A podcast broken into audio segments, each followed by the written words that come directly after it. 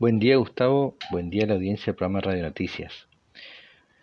El pasado 22 de septiembre se firmó un memorando de cooperación entre la NASA y la Space Force o Fuerza Espacial de Estados Unidos.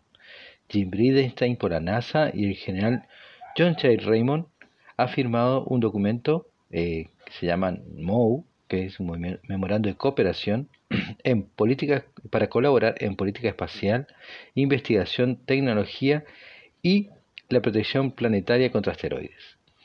Este memorando reemplaza uno anterior firmado hace 14 años entre la NASA y el Comando Espacial de la Fuerza Aérea.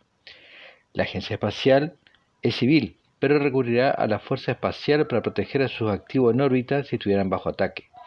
Bridenstine señaló que los países están adquiriendo láseres y otras tecnologías para bloquear satélites o armas cibernéticas para hackear sistemas espaciales. Además, el administrador declaró que la NASA puede ser una palanca diplomática para lograr acuerdos con otros países para colaborar en el espacio y garantizar el uso pacífico del mismo. Los siguientes son algunos de sus logros. 15 países participan activamente en la Estación Espacial Internacional. Astronautas de 19 nacionalidades han abordado la Estación Espacial Internacional. Y también más de 100 países han realizado experimentos allí. Por lo que realmente es una herramienta diplomática estadounidense.